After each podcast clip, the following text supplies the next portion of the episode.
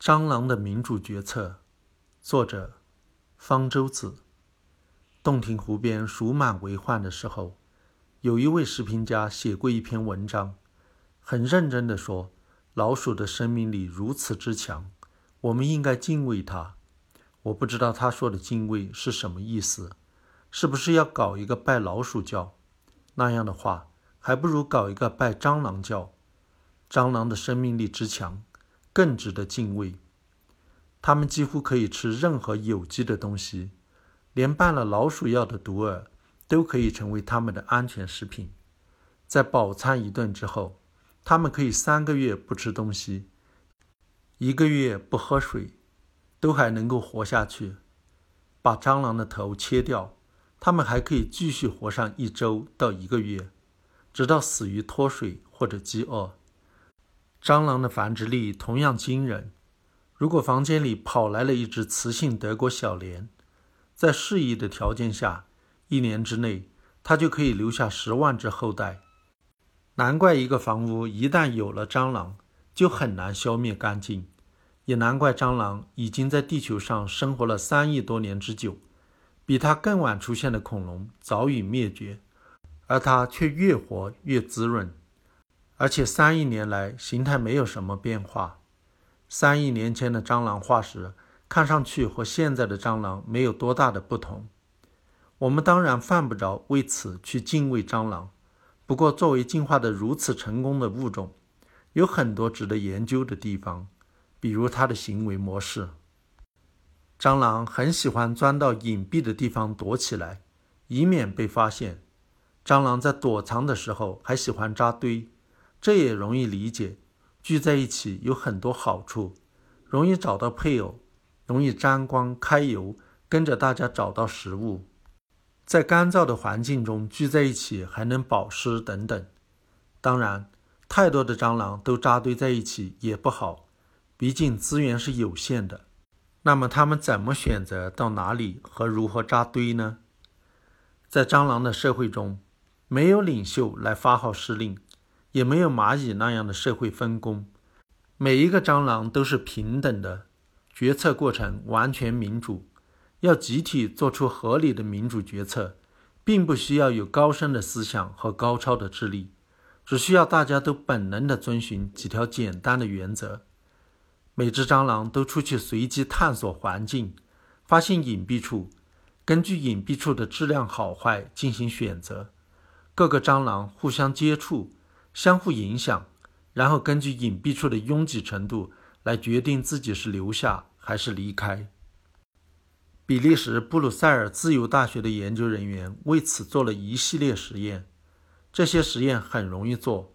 如果你有空养蟑螂，也可以去重复。在一个器皿中建两个相同的遮蔽处，比如放两个塑料瓶盖，然后放一些，比如说五十只蟑螂进去。蟑螂起初到处乱爬，互相触碰，进行咨询，慢慢的就往遮蔽处扎堆了。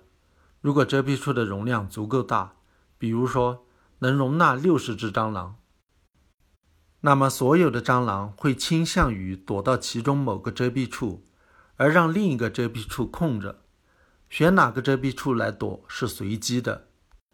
把遮蔽处的容量缩小，比如说。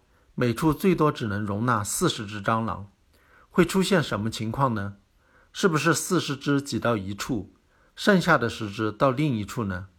不是，蟑螂将会倾向于做平分，在两个遮蔽处中各有二十五只蟑螂。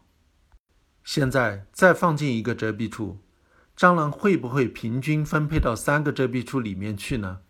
不然，如果遮蔽处的容量不够大。比如说，只能容纳四十只蟑螂，那么蟑螂将在其中的两处做平分，每处各有二十五只蟑螂，而让第三处空着。如果遮蔽处的容量足够大，比如说可以容纳六十只蟑螂，那么全部五十只蟑螂都将挤到一处，而让另两处空着。如果这些遮蔽处的质量都一样，那么蟑螂选择去哪一处是随机的。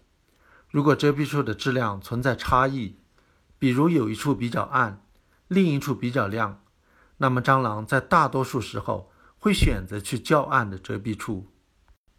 从数学上可以证明，蟑螂这么做对每个个体来说都是最佳的选择，可以合理的平衡竞争资源与相互合作的关系，不需要有领导来集中，绝对的民主决策也能获得最佳结果。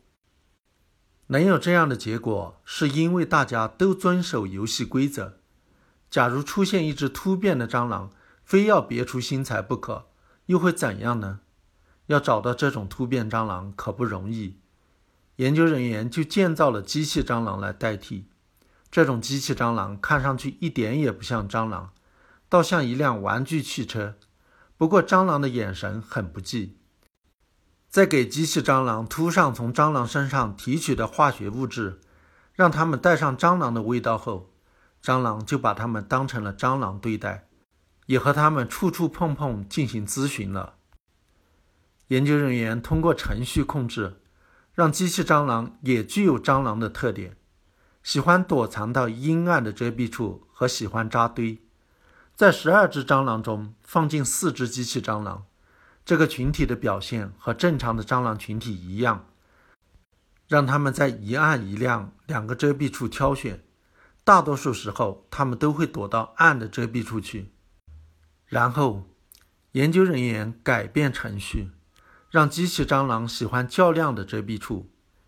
结果，在这几个机器蟑螂的误导下，出现了反常，在大多数时候，蟑螂群体会躲到较亮的遮蔽处去。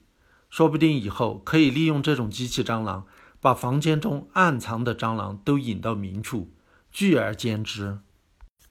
所以呢，民主决策虽然是个好东西，但是也很脆弱，很容易被某个别出心裁的异己分子所破坏。不过，如果这些异己分子出的是坏主意，会很快被自然选择淘汰。不幸的是，在他们被淘汰时，会有一大帮盲从他们的家伙陪葬。